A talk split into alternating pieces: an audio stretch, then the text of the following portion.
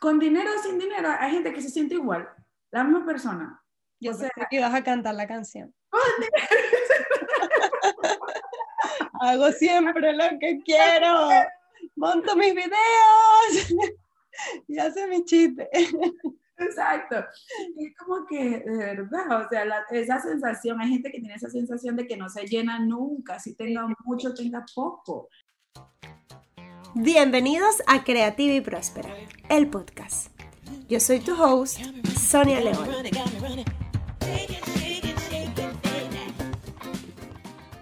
La misión de este podcast es fomentar la creatividad, ayudar a las personas a desbloquearse y que logren vivir, bajo sus propios términos, una vida próspera.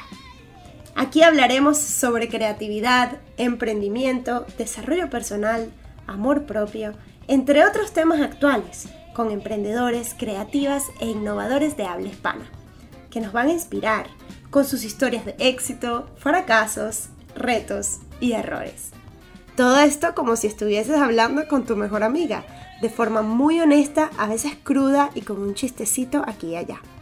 En este podcast nos reímos de nosotros mismos, dejamos atrás el ego, la envidia y las malas vibras, para dedicarnos 100% a lo que sí agrega,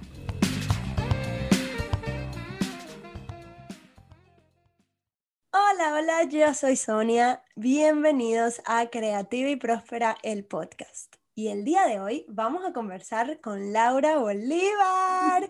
Ella es una comediante venezolana viviendo en la ciudad de Nueva York. Laura es una persona muy creativa, transparente y optimista. Es una de esas personas que no le da pena levantar la mano en cualquier evento, agarra un micrófono, lo que le digan.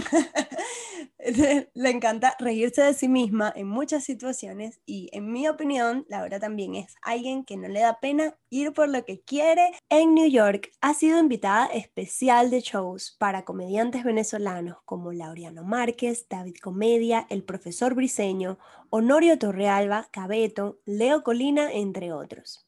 Actualmente produce videos tanto en inglés como español para su cuenta de Instagram arroba soy Laura Bolívar y para arroba New Media Comedy, una productora americana que le ha abierto las puertas en Nueva York. Finalizando el 2019, comenzó a producir su propio comedy show en Nueva York, llamado Risas en Spanglish, Junto a ella se presentaron increíbles comediantes locales como invitados especiales y me consta porque yo fui a verla. Actualmente se encuentra enfocada en la producción del contenido para redes sociales a través de los sketches de comedia. Bienvenida Laura Bolívar. Gracias, gracias, qué bueno, porque soy fan número uno de tu eh, cuenta en Instagram desde que la sacaste. Me encanta todo el contenido que creas porque me inspira mucho, incluso porque todo el mundo nos, todos nos desmotivamos en algún momento. Yo me desmotivo y parece como que los posts están hechos para que la gente los vea en el momento en que los necesita. me encanta porque a veces estoy pensando algo y sale un post tuyo y yo, mira, o sea, parece que Instagram de verdad lee mi mente porque me manda todo lo que, lo que afortunadamente cosas que me hacen bien. Entonces, de verdad que gracias, estoy muy feliz de estar aquí y bueno, Qué bella, gracias Laura, gracias por tus palabras lindas. Em, sí, yo te leo la mente, obviamente. Yo, yo tengo un contrato con el algoritmo, no mentira. no, obviamente son cosas que a mí también me pasan y bueno, trato de ser lo más transparente posible para crear mi contenido. Entonces yo creo que es eso. Me encanta. Dijiste algo al principio que no me daba la pena levantar la mano. Creo que, pero nosotros hemos hecho mil cosas juntas. Sí. Me acuerdo el día que fuimos al podcast, eh, ya admiro muchísimo a Erika de la Vega, que fuimos al podcast y la para hacer preguntas y yo no sabía qué iba a preguntar, pero yo levanté la mano.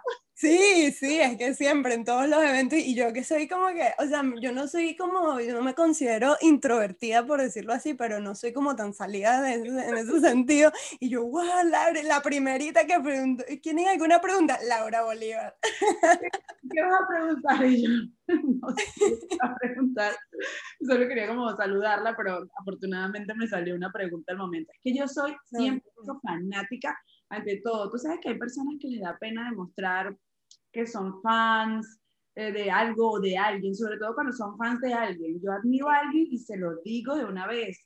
Es como que, que cool tener esa persona que admiras al frente y poder saludarla, obviamente siendo prudente, no es que la persona está en una conversación o está comiendo y tú vas a llegar ahí como que a saludar.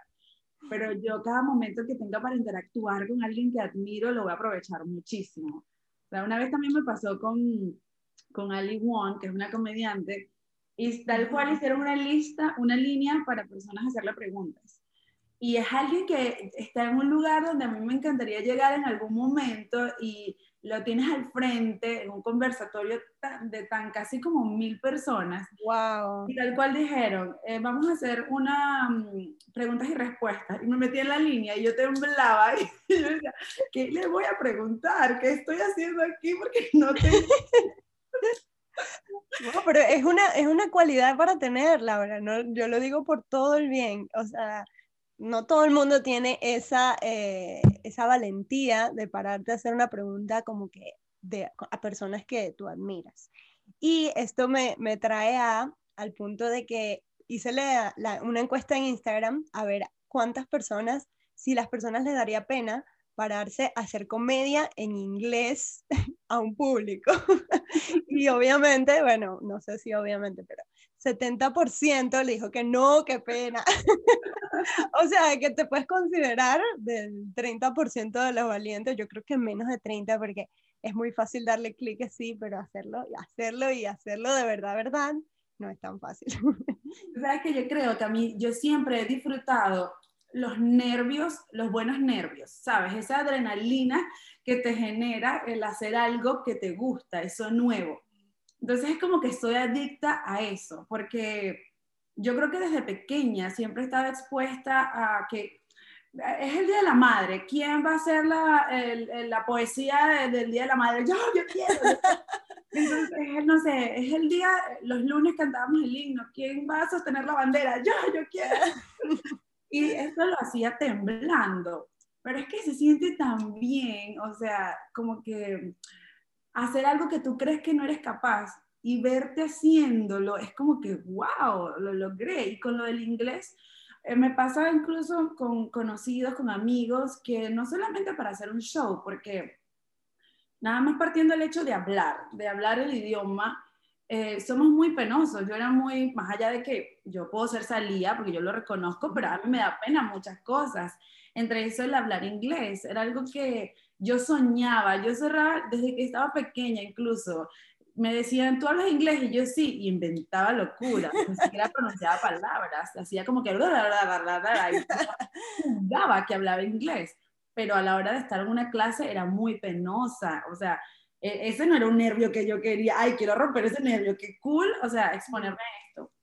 Pero es algo que me juzgué muchísimo al principio cuando comencé a ver clases de comedia en inglés. Me juzgaba porque obviamente yo escribía el material que se lo pasaba a mis amigos, a mis profesores más cercanos, a, mi a profesores de inglés, a mi profesor de comedia, con nervios se lo pasaba porque en mi mente no era si el material estaba, era bueno o no, en mi mente era si había errores. Y al final, o sea, todo el mundo tiene errores en su, en su lengua nativa, o sea, ¿en cuántas veces no se le escapa a alguien una S en español, para hablar español? ¿Cuántas veces no se te escapa una S donde no va o una H donde no va? Entonces, no puedes esperar, por lo menos yo no podía esperar ser, escribir perfecto en inglés, siempre iba a tener algo.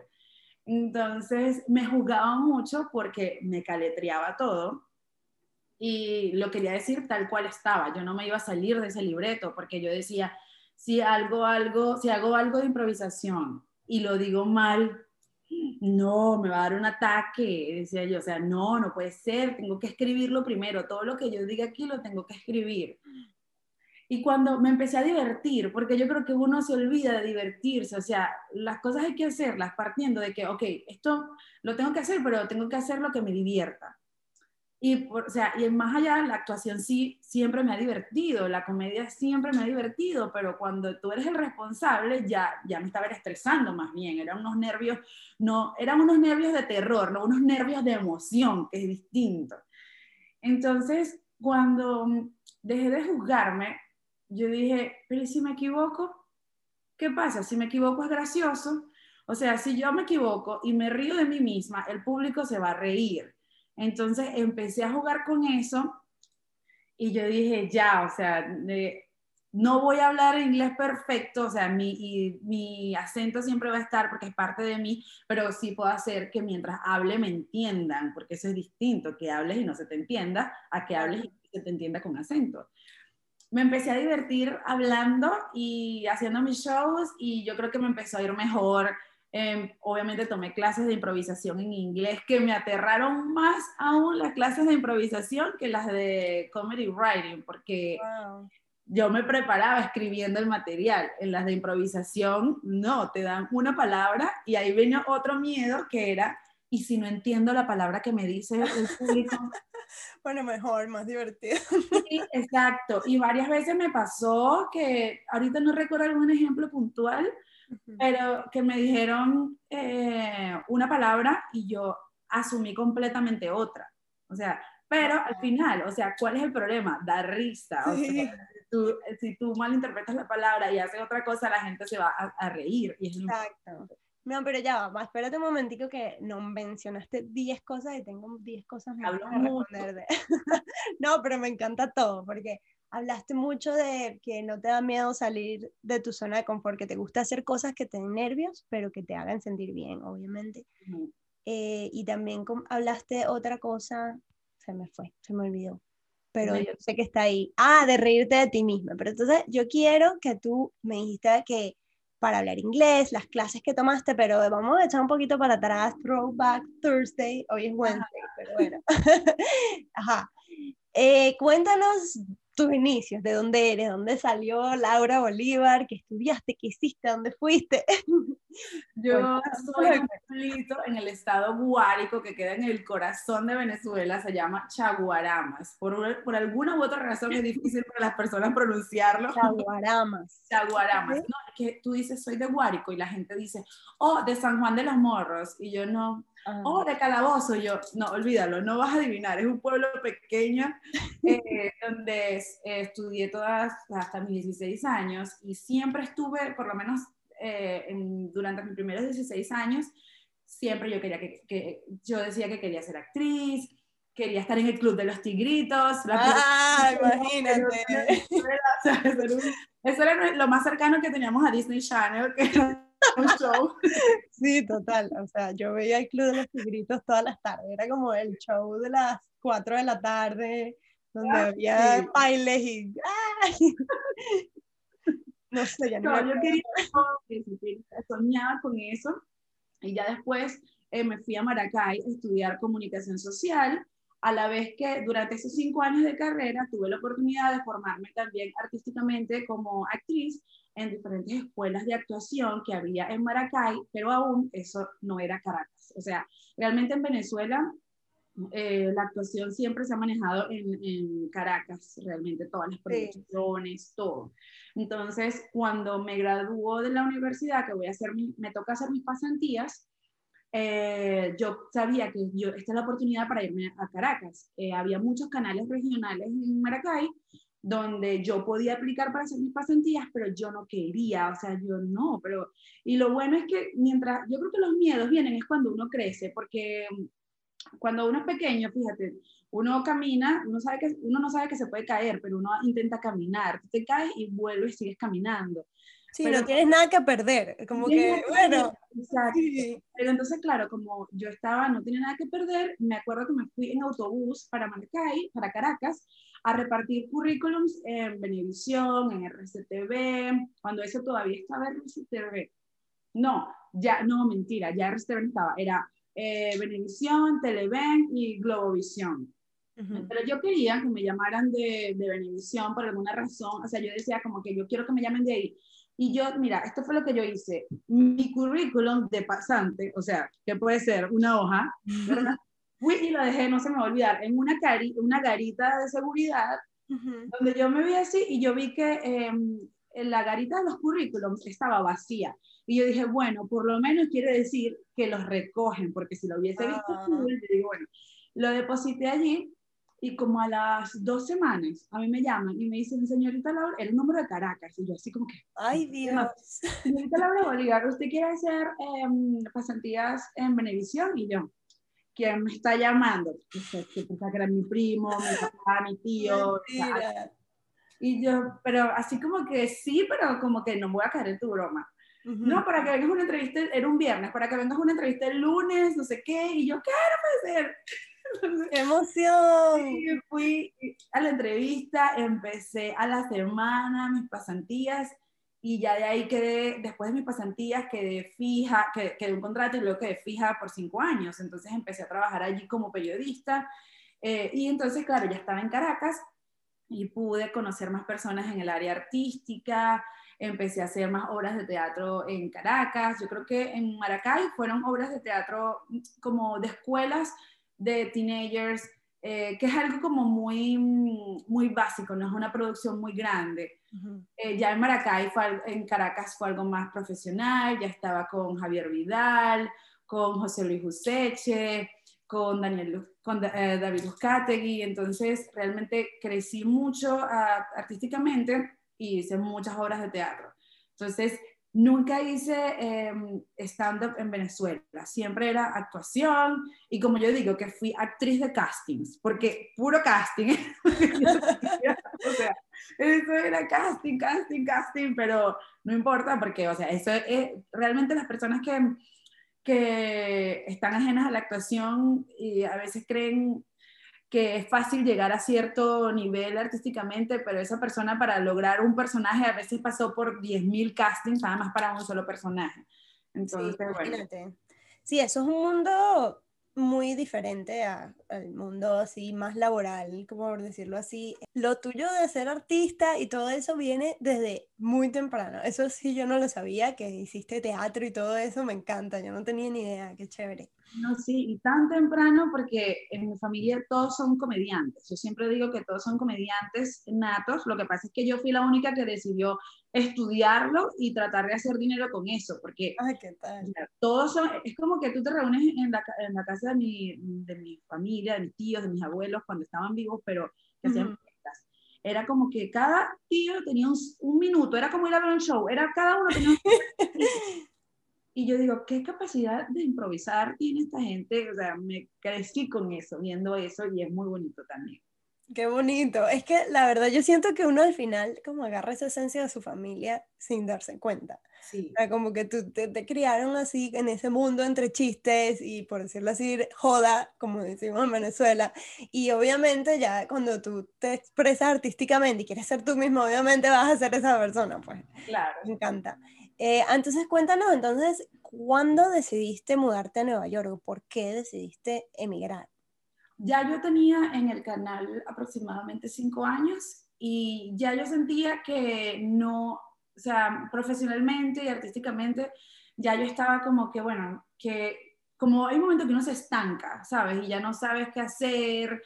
Entonces, eh, quería hacer un curso de inglés eh, para aprender. Si yo decía, bueno, voy a aprender inglés y me regreso, decía yo, o sea, realmente que quiero ya como que desconectarme, o sea, no sé si desilusionada, pero yo decía, no quedan los castings, eh, voy, voy a ir, me voy a olvidar tres, seis meses de esta parte artística y me voy a enfocar en aprender inglés. Me voy a ir a Nueva York porque ahí tal vez aparte de que es una ciudad, queriendo huir que de la parte artística, pero yo decía, ahí también se filman muchas películas, entonces tal vez eso me inspire, allá está Broadway, eh, y entonces allá también creía yo desde mi inocencia que iba a estar más expuesta al inglés, que realmente sí, yo, si lo comparo con Miami, sí estás más expuesta al inglés eh, muchísimo más, si lo comparas con ciudades como, como, con estados como Florida. Entonces me vine, hice mi curso de inglés y ya estaba en un momento donde yo decía, bueno, mm, siento que la, necesito más eh, de, desenvolverme más en el inglés y las clases de inglés no me lo están dando, no me están dando esa fluidez. Tengo mucho vocabulario, pero estoy viendo mucha teoría, o sea, realmente tú, el, Entiendo, desenvolverte, tú lo aprendes conversando, algo que te haga hablar inglés. Y yo digo, bueno, voy a tomar unas clases de actuación que estaban muy costosas y yo dije, olvídalo. una amiga me invita a un comedy eh, show Y yo digo, bueno, ¿y si tomo clases de stand-up? Digo así, para, porque yo decía, ya quiero ver clases de algo en inglés. Entonces tomo estas clases de stand-up y yo digo, y yo estaré preparada, porque en mi mente, bueno, escribir y ya, o sea, eso me va a ayudar y bueno, y hablar. Cuando en la primera clase el profesor te dice, bueno, eh, todos los domingos me tienen que traer cinco minutos de sets distintos a los de la semana pasada se lo tienen que aprender, y fue, esto fue en el Gotham Comedy Club, un, un comedy club muy famoso acá, se lo tienen que aprender y las clases son en el comedy club, en la tarima, y están las mesas allá. Eh, tienen que hacer, tienes que hacer el set en la tarima, delante de mí y de, de tus compañeros. No esperes que me vas a hacer reír a mí, yo no estoy aquí para reírme de tus chistes, yo estoy aquí para corregirte. Tú sabes tus virtudes. Yo vengo a decirte las cosas que tú estás haciendo mal para que las corrijas, porque lo que tú estás haciendo bien, tú lo sabes. ¿Y tu nivel de inglés allí? ¿cuánto, no, ahí mi nivel de inglés, ahí ya, ya puedo decir que yo hablaba inglés, pero no tenía mucha pena. Eh, no me atrevía a, a, abrir esa gaveta de información que tenía en mi cerebro, o sea, tenías toda la, toda la información ahí, sácala, o sea, parece mentira, pero la gente eh, si tú cantas, así sea cantar la canción que te aprendiste, entonces te ayuda a pronunciar las palabras. Entonces yo no hacía ni eso. Entonces, em, el primer show estaba temblando, horrible. Eh, y yo todavía lo veo, porque lo tengo ahí en, en YouTube, creo que lo tengo publicado, y yo, ay, no importa, o sea, véanlo porque es lindo que vean la evolución de la persona, o sea, no, no claro. tenemos que de cómo hicimos algo en algún momento, sino como que, wow, o sea, más bien siéntete orgullosa del cambio. Entonces, hice mi primer show temblando, el segundo temblando, todavía los hago temblando. Entonces, eh, pronunciaba cosas mal y él me corregía eh, pero él me decía, me dijo, me decía muchas veces, no importa tu acento, pero se te tiene que entender lo que tú estás diciendo, porque si no, no, no, entendemos el chiste realmente. Esto fue como tres meses, me gradué y cuando terminamos ese show, él me dijo, eh, en la próxima graduación te quiero, o sea, en el próximo show de graduación vas a venir de invitada. A mí me va a dar algo. ¿What?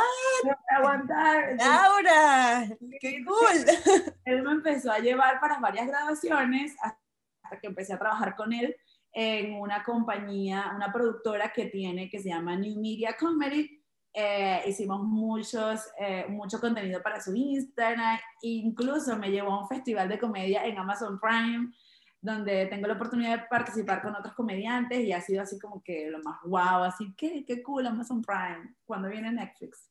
¡Wow! Felicidades, qué chévere. Qué chévere que nos cuentes como que los éxitos que has tenido, pero yo también quiero preguntarte algo que llaman en el mundo del stand-up comedy que es bombing así se dice, como que la cagaste en el escenario, como que dijiste un chiste que nadie te entendió, que fue así como que como los grillitos de fondo o algo así raro.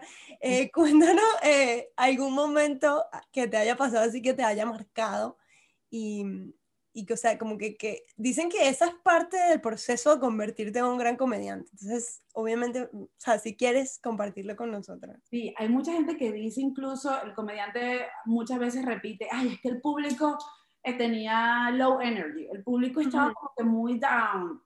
Y yo conozco comediantes que dicen que el público, tú le generas la energía al público, que tú no le puedes echar la culpa al público. Si un comediante es muy bueno, tiene que hacerte reír sí o sí. Entonces, mm, o por ejemplo, una vez en este show que estaba, un show que tenía que se llamaba Risas en Spanglish, salió una señora y ella me remataba todos los chistes. Y, o sea, yo... ¿Cómo te remataba? O sea, cuando tú vas, no sé, tú dices algo y ella completa el chiste y ella es la que hace el chiste.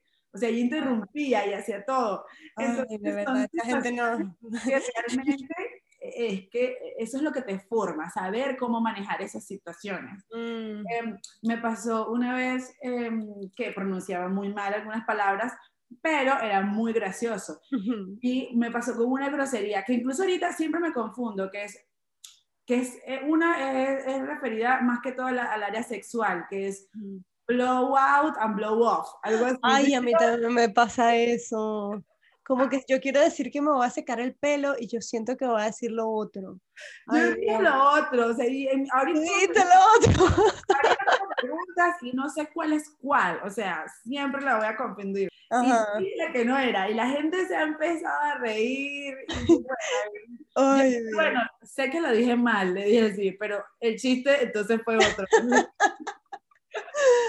Una vez incluso diciendo chicken porn, pensaron que yo dije chicken porn y yo así, pero de verdad, o sea, y obviamente que siempre va a pasar que a veces un material no funciona con todo el tipo de público que tienes. Entonces, tú, es tu mejor chiste, según tú, entonces tú haces un silencio porque estás acostumbrado a que ahí todo el mundo se ríe. Y, tal cosa y tal cosa. Y Ay, bueno, eso te, te, te enseña, obviamente. O sea, yo digo que cuando te pasan cosas así, uno nunca se le olvida. Cuando son cosas normales que, ay, la gente se rió, tú ni te vas a acordar.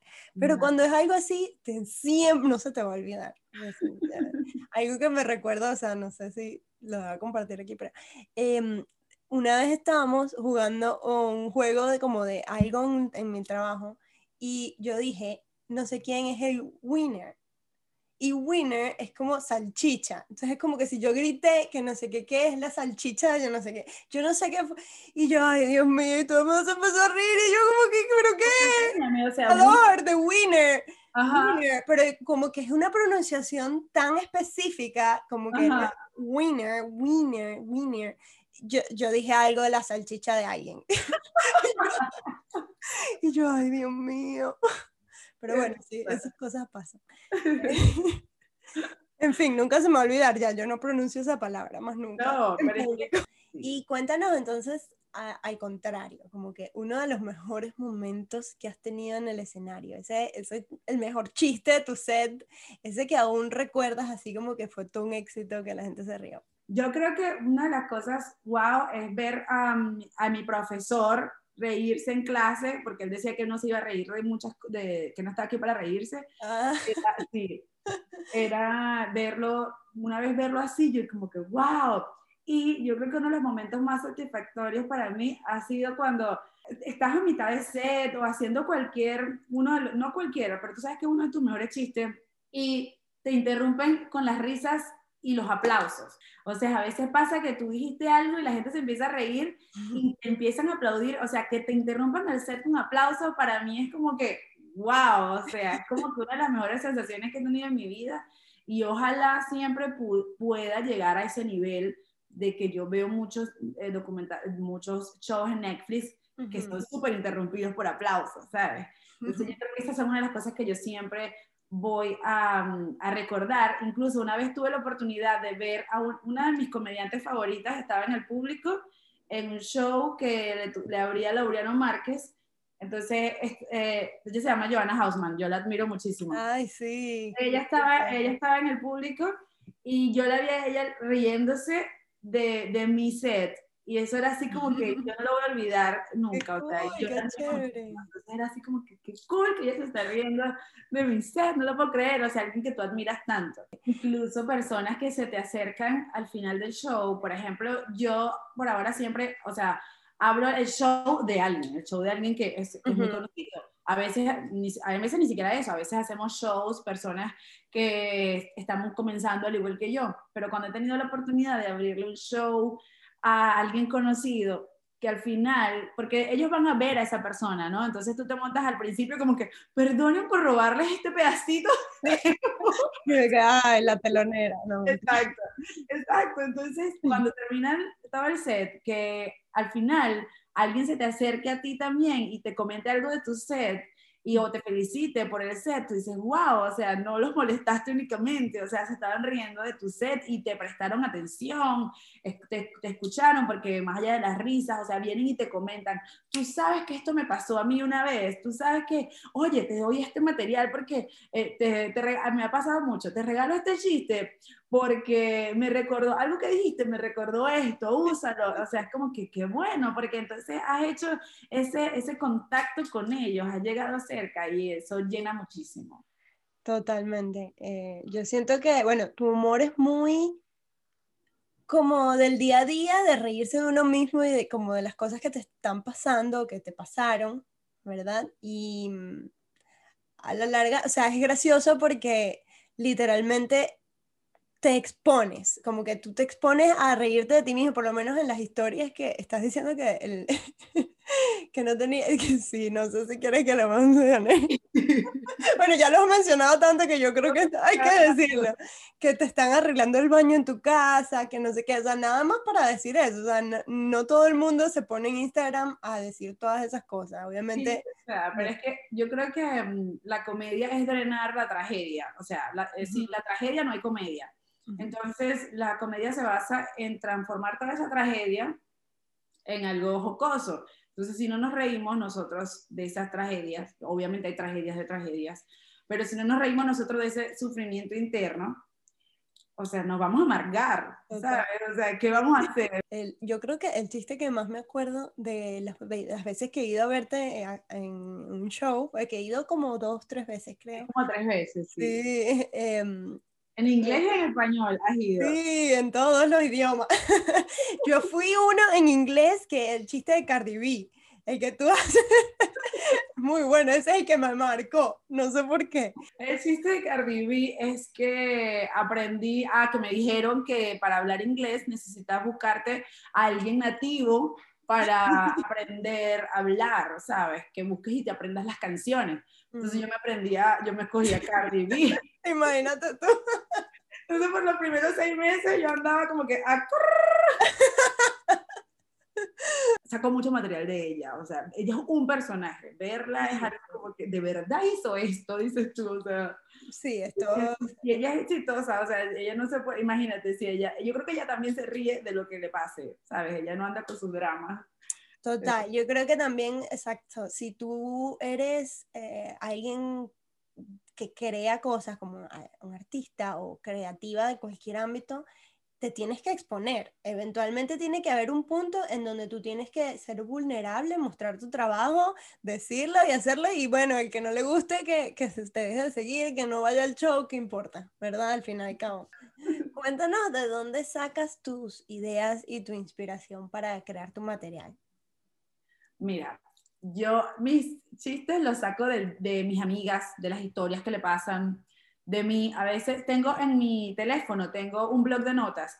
Entonces, eh, siempre que se me ocurre algo, lo escribo, escribo una frase, pero además escribo la palabra show o la palabra chistes, porque después no sé dónde está esa nota. Entonces yo en el buscador de notas pongo chistes, pongo shows y me salen todas las notas que dicen show. Me pasa mucho que en el gimnasio, cuando, cuando yo no estoy entrenando, es donde menos motivada me siento.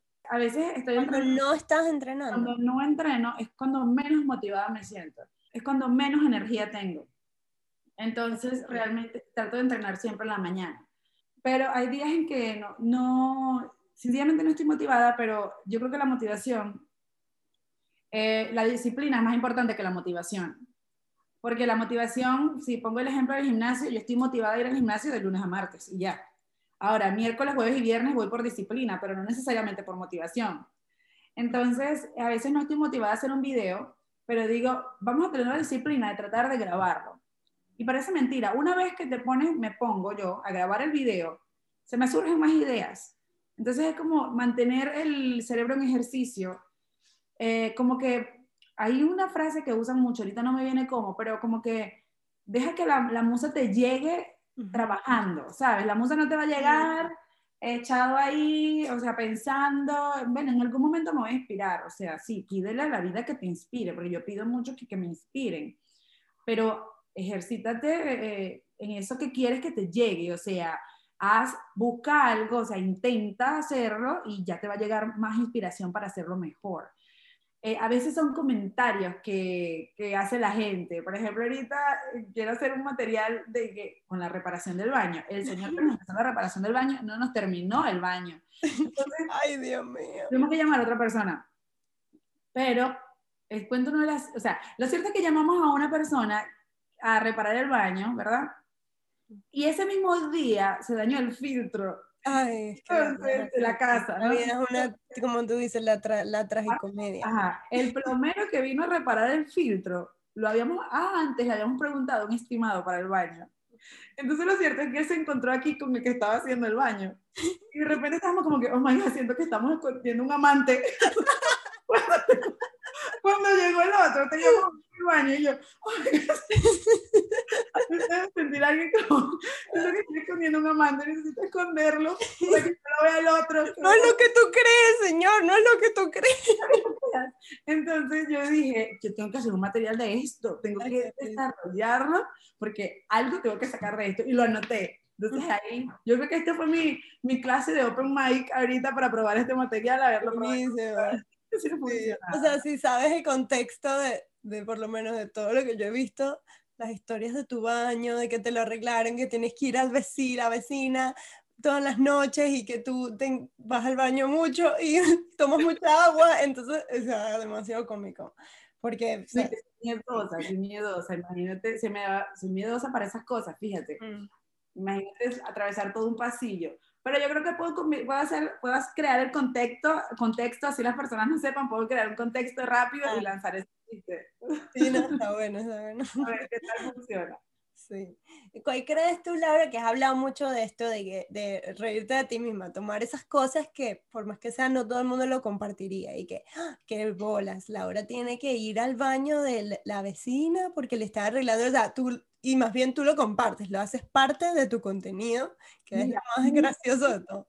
Muchas veces las personas me preguntan, ¿y tú dijiste eso? Y yo, ¿por qué no? O sea, porque si nos pasa todo, ¿por qué no? O sea, no entiendo. Em, incluso una vez estaba mm, diciendo, yo hago demasiado pipí al día, y alguien me dijo, tú dices que hago demasiado pipí, ah, pues la gente no hace pipí, o sea, no, o sea, no hacemos pipí nunca.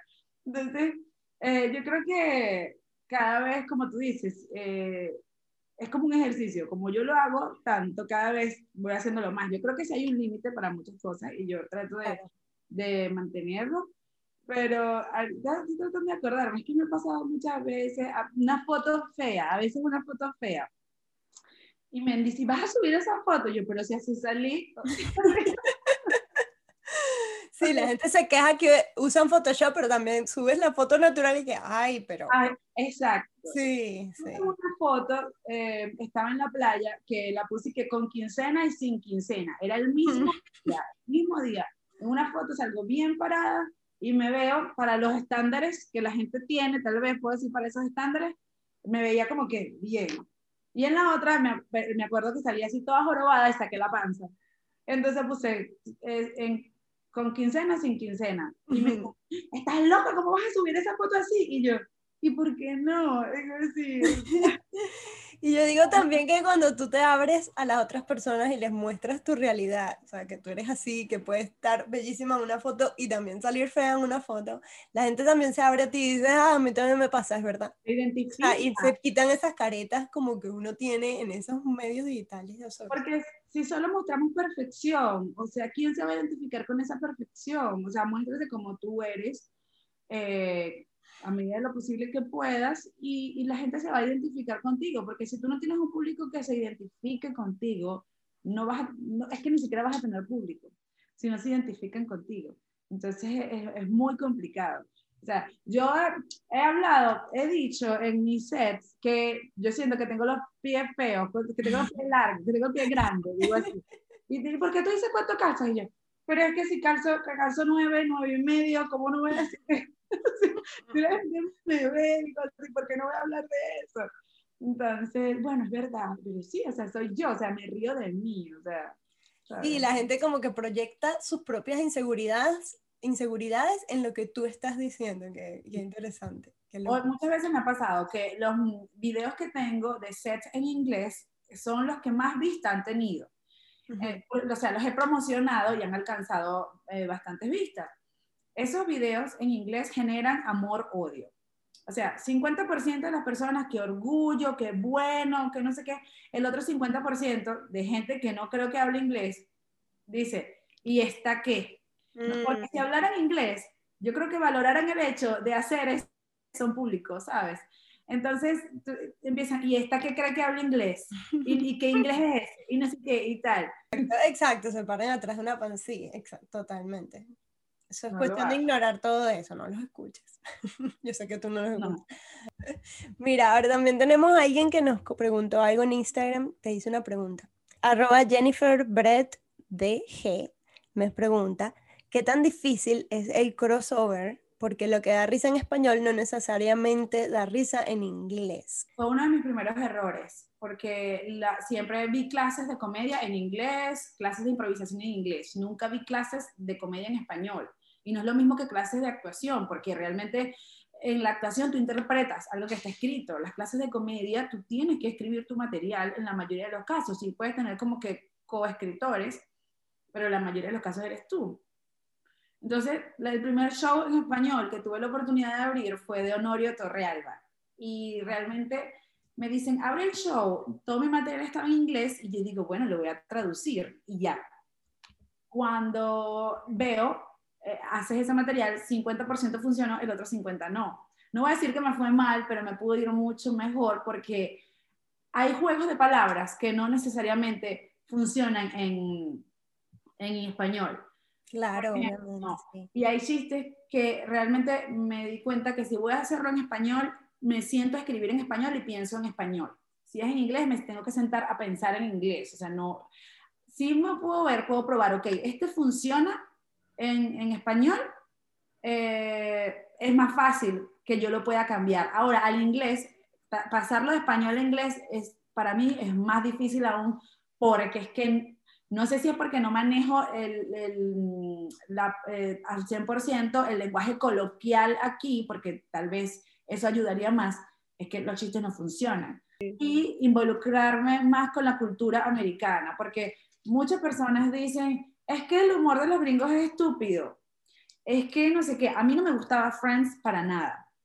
Cuando yo me involucro más con la cultura americana, o sea, yo, Friends es uno de mis shows favoritos en la vida. también, a mí me Lo encanta. amo, o sea, quiero ir al, al Friends Experience que está aquí en, en Nueva York, que tienen todo sobre Friends. O sea, amo el show y es precisamente porque yo no conocía ese contexto americano, no conocía, eh, porque traducen, ¿verdad? Y hay cosas que viendo Friends, yo digo, ¿cómo traducen esto?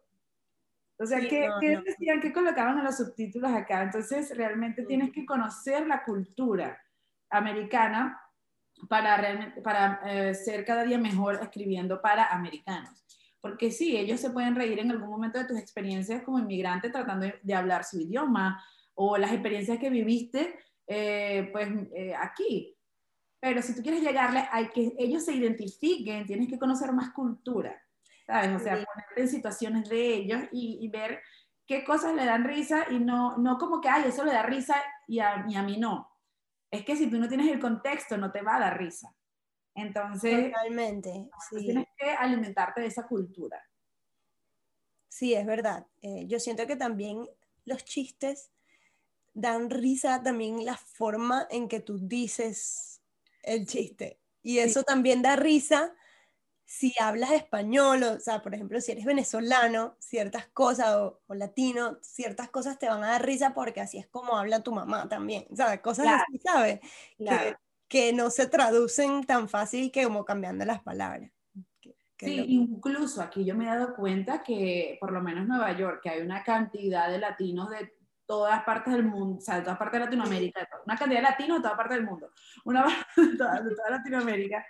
Em, tú- uno, hacemos un chiste, se presenta un dominicano, un colombiano y yo.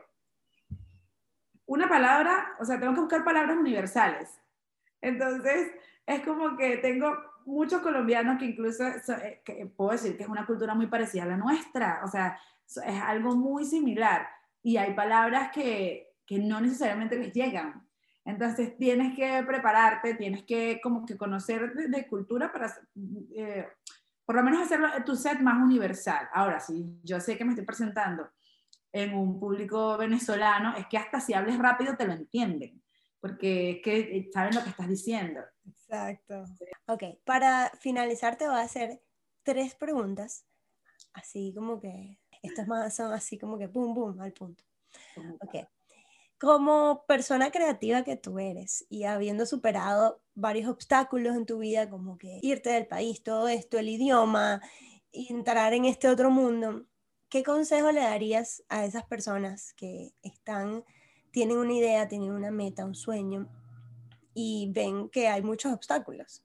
ven que tienen que aprender, investigar, involucrarse, levantar la mano en el evento, hacer todas estas cosas, ¿sabes? Como que romper esos obstáculos que, que los limitan a, a lograr lo que quieren. ¿Qué consejos les darías? Que no pidan tanta opinión que no lo consulten mucho porque a veces consultamos a la persona que no precisamente es la indicada. Eh, y no lo hacemos. O sea, vivimos por experiencias ajenas. O sea, porque a él le fue así, a mí me va a ir igual. Y lo peor es que vivimos por experiencias ajenas malas, porque no pensamos que porque a Sonia le fue bien, a mí me va a ir bien. O sea, no, yo busco el ejemplo que le fue mal, no es que me va a ir igual. Y ahí, o sea, no, busca más bien entonces un ejemplo al que le haya, le haya, ido, le haya ido muy bien. Eh, si fuese tan fácil ah, ser exitoso, todo el mundo fuera exitoso en la vida. Entonces, pero no todos tenemos disciplina. Entonces yo creo que necesita más que motivación, obviamente necesitas motivación, pero ya eso es muy, eh, em, muy particular, o sea, ve cómo consigues tu motivación, pero lo que necesitas, antes de que llegue, te llegue la motivación, necesitas la disciplina. Yo creo que con la disciplina va a mantener la motivación. Sí, o sea, hay muchas cosas que tienes que hacer para llegar a, ese nivel donde tú quieres estar. Pero cambia siempre, es muy cliché lo que voy a decir, pero cambia siempre de, no cambies de meta, cambia, cambia la forma en que vas a llegar a esa meta. O sea, si esa estrategia, es la, cambia la estrategia. O sea, cambia la estrategia, pero no cambies tu meta. Entonces, y si esa de verdad es tu meta, eh, vas a sentir siempre ganas de hacerlo. O sea, yo creo en las pausas. O sea, Tienes, si te tienes que desconectar, desconéctate. Eh, y es bonito cuando extrañas eh, eso que por lo que te desconectaste. Entonces tal vez tú sientes que es momento de volver. Y insisto con lo de no pedir opiniones porque a veces incluso un video que yo quiero hacer, al principio lo hice mucho, se lo mandaba a 10.000 personas.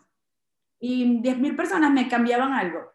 Y al final ya mi idea no era la misma publique ese video así como lo tengas. O sea, en el camino vas a ir mejorando. No, no esperes que esté perfecto porque nunca lo va a estar. O sea, y uno nunca va a ver algo y va a decir, está perfecto para publicarlo. No, nunca, porque incluso hasta después que lo publicas dices, ay, se me escapó eso. O sea, está mal. Siempre hay egos, ¿verdad? O sea, nunca esperes. O sea, yo, em, para empezar a hacer los videos de Instagram, me tardé muchísimo. Bueno, también porque llegué aquí y entonces uno siempre intenta buscarse entre todos los mil trabajos que tenía, no me sentía motivada.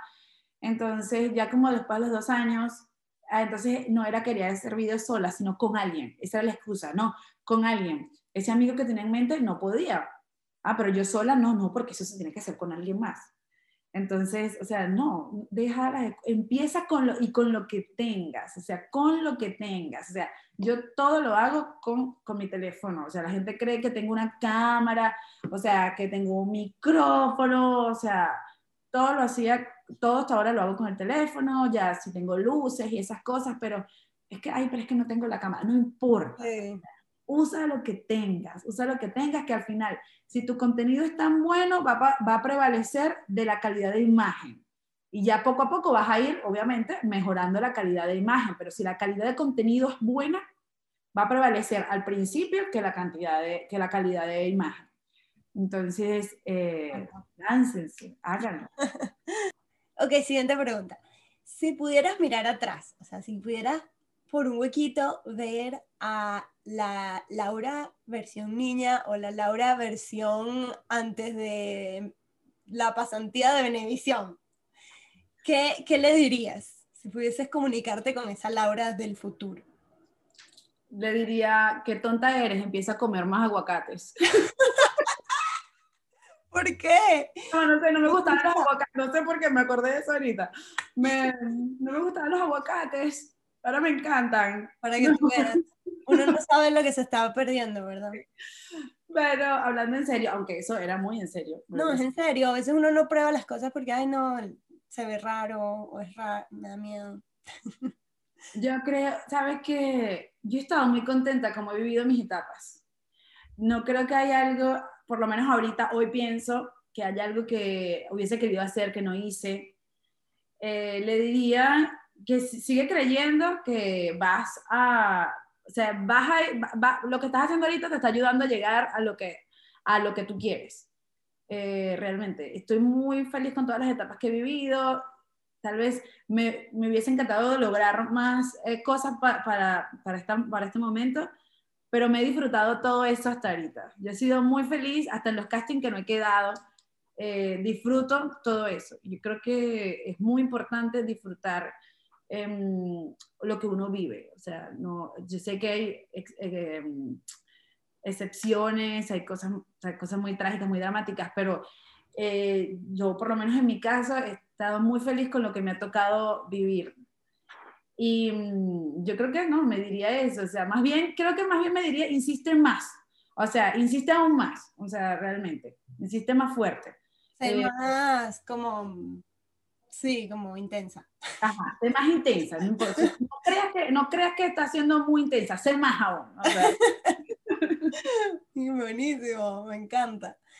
Y bueno, la última pregunta que tengo para ti es, ¿qué es para ti la prosperidad? La prosperidad me parece que es un estado mental eh, que todos deberíamos alcanzar. Eh, porque hay personas que aunque alcanzan ese momento, la, o sea, ese momento clímax que quieren en la vida, dicen, ¿y ahora qué? O sea, no se llenan. Entonces yo creo que es, es disfrutar eh, lo que alcanzas, el logro, así sea pequeño, disfrutarlo y está bien ser exigente, está bien que uno no se conforme, porque yo creo que está, uno siempre se quiere exigir más y eso está muy bien. Pero tienes que disfrutar porque lo que tenemos hoy lo queríamos ayer y se nos olvida que lo queríamos ayer. Entonces no, eh, estamos pensando hoy, hoy, hoy en lo que queremos para mañana. Entonces mañana tenemos eso que queríamos ayer y no lo disfrutamos. Entonces la prosperidad es disfrutar al máximo, o sea, un estado mental de decir, eh, disfruto lo que tengo, o sea, incluso económicamente. Eh, con dinero o sin dinero, hay gente que se siente igual, la misma persona. Yo sé que vas a cantar la canción. Hago siempre lo que quiero. Monto mis videos y hace mi chiste. Exacto. Es como que, de verdad, o sea, esa sensación, hay gente que tiene esa sensación de que no se llena nunca, si tenga mucho, tenga poco. Entonces es un estado mental y todos podemos ser prósperos mentalmente. O sea, eh, yo me acuerdo que yo le preguntaba mucho a mi papá cuando estaba pequeña, que nosotros somos ricos o pobres. Yo no sé por qué yo preguntaba eso. ¡Qué cómica! sí, sí, yo, o sea, yo no sé de dónde yo sacaba eso. Entonces, de las novelas, porque sabes que las novelas siempre... Sí, ¿sabes? Siempre es como el rico, el pobre, sí. Entonces me decía, eres rica, eres muy rica, y me llevaba para la biblioteca. Yo no leo, yo no, me gustaría leer muchísimo eh, eh, teníamos una, en mi casa, una oficina, como un recibo. Uh -huh. decimos la biblioteca, le decimos así, se ve televisión y están muchos libros, mi papá lee mucho. Y él me decía, tú estás viendo todos esos libros, eso es riqueza, eres, eres rica, tienes que decir que eres rica, mira todo eso. Entonces, wow. es, es, eh, tú eres, o sea, la prosperidad es, es, un estado mental, o sea, un estado de, de de energía, es un estado de que yo disfruto lo que, lo que tengo, es un estado de que mientras espero, espero lo mejor, porque si no, espero, espero mal, espero, espero traumada, ¿sabes? Sí, sí. Me extendí con la prosperidad, pero es un estado mental, es un estado mental. no, me encantó, me encantó tu definición. Todo el mundo tiene una definición diferente y me fascina porque es verdad, es, es, disfrutar lo que tenemos en el momento, porque es lo, todo lo que tenemos realmente. Bueno, Laura, me encantó hablar contigo. Gracias por compartir tus experiencias aquí en el podcast de Creativa y Próspera. Cuéntanos dónde te pueden encontrar las personas que nos están escuchando. Me pueden encontrar en arroba soy Laura Bolívar. Allí siempre publico si tenemos shows, que ya eh, esperamos tener más shows aquí en New York o donde me encuentre cuando estén viendo este podcast en la ciudad que me encuentre. Eh, y a través del TikTok también, vamos a ver si alimento más el TikTok, que es arroba soy Laura Bolívar también, pero más que todo en Instagram. Sí, buenísimo. Gracias, gracias, me divertí muchísimo, o sea, ya quiero ver, escuchar el podcast, eh, me encantó la conversación que acabamos de tener, me parece que es como que muy bueno tener personas como tú cerca, o sea, yo creo que uno tiene que tener como que su tribu Un trío cool de amigas Sí, sí. eh, que te influencian en cosas cool, ¿sabes? Y me parece que tú eres un buen asset. ¿Cómo que se dice? ¿Un buen asset? Sí, un asset, sí, Ajá, sí, es verdad, es verdad. Juntarse con gente que te motive a hacer más cosas de las que te gustan, uy, sí. Y a mí me encantó que cuando nos conocimos fue un clic instantáneo. Nosotros nos conocimos fue por Instagram, así como que de esos hashtags y que venezolanos en Nueva York, una cosa así. Y yo, ay, bueno, voy a ver este hashtag y de repente esta muchacha haciendo esos videos, yo no sé qué, qué. Y yo, ¿quién es esta? Y como que nos seguimos, yo no sé quién se, no sé, no me acuerdo. Nos seguimos y un día yo le escribí, voy a- porque yo tenía mi canal de YouTube, bueno, todavía lo tengo. eh, y bueno, voy a hacer una colaboración con ella, no sé. Y bueno, hicimos un video y tal, hicimos un video para mi canal YouTube y para tu Instagram. Y, y de ahí hicimos clic, como que éramos De ahí fuimos a la playa, de ahí nos fuimos a la playa como al, al, a los Ah, verdad, verdad. y No, después íbamos a comer y... en la playa y te vi en la playa y te escribí, por, o sea, vi que publicaste que estabas, Ah, yo que me... Nada, wow. que estabas en la playa, entonces yo te dije, mira, como que estamos en la misma playa. Sí, qué casualidad. Y después fuimos juntos, después fuimos juntos otra vez. O sea, y Sí, sí, sí. Totalmente. Sí, es que yo siento que cada vez que veo a Laura y es, co- es como que echamos cuentos y cuentos y cuentos, como si nos conociéramos de chiquita. Además que yo siento que tú te alegras y te emocionas cuando a alguien le va bien. Total. Y que es recíproco, que a veces uno tiene amigos que uno, que uno no percibe eso, ¿sabes? O sea, es como que siempre hay, no sé, hay gente que no... Sí, sí, que no lo entiende. O sea, como que no están en ese mundo de crear, pero está bien, pues como que uno puede ser su amigo, pero no. Es como que, ay, tú vas a hacer un video de eso. Ah, Ajá, exacto. que- en cambio, yo te digo, sí, le puedes poner este título, haz esto, qué cool. Y, ¿sabes? Nos comentábamos y digo, es verdad, te Y que entiendo. y prácticamente realmente nos gusta mucho, o sea, en la parte artística nos gustan mucho personas similares, porque yo me acuerdo que Sí. cuando vino Erika, no sé, quién, no sé quién le dijo a quién. No, tú, tú me dijiste, mira, viene Erika de la Vega y va a entrevistar a Joana Hosma, y ese mismo día había unas protestas, y nos fuimos a las protestas de Venezuela, Guaidó y todo eso. Todo el mismo día, ¿no? Queríamos hacer todo, no queríamos llegar tarde. Y Ah, llegamos tarde, pero- hay que permiso, que unas, unas sillas y una cosa. Después fuimos a ver a, a, a Kate del Castillo. Sí, verdad, de verdad, que fuimos a ese show, estuvo chévere. Fue demasiado bueno. realmente. Bueno, Laura, muchísimas gracias por compartir con nosotros toda tu, tu vida y tus experiencias y tus pensamientos. Y gracias a ti por invitarme. Espero que nos me invites mil más cuando cumplas el episodio 100 del podcast. Te Claro. sabes, ya. Actualización de la, de la vida de Laura, ya tiene su show en Netflix, su, su Netflix special. Laura Bolívar, de, no sé. Me arreglaron el baño. Es verdad, algo así, algo así. algo así, al- algo se te ocurrirá. Seguro que será exitoso. Dale, gracias. Chao. Esto fue Creativa y Próspera, el podcast. Si te gustó este capítulo y quieres apoyar este proyecto, déjanos un review en la plataforma de podcast donde escuchas este programa. Compártelo con tus amigos y familiares que les pueda interesar. Y si quieres saber más sobre este proyecto, visita creativaYprospera.com.